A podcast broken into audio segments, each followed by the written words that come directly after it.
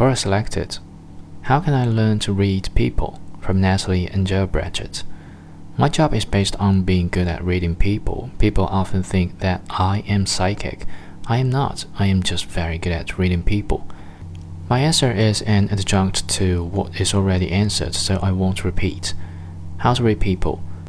First, learn micro expressions. They are quick and easy to learn and one of the most helpful pieces of information about what a person is actually feeling.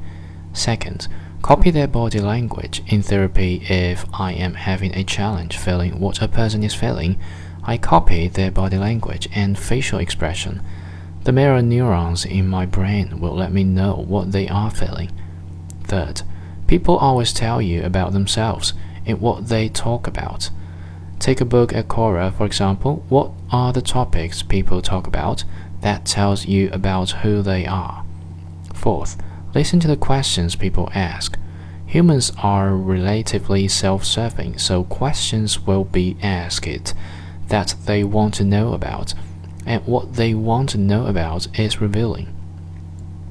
Fifth, listen to what people tell you.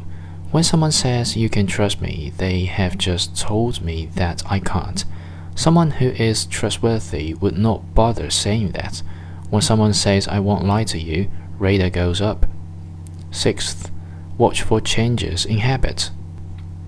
Low and slow vocal tones mean a person is regulated and in their emotional brain. Fast and higher pitch means they are accessing their cognitive brain.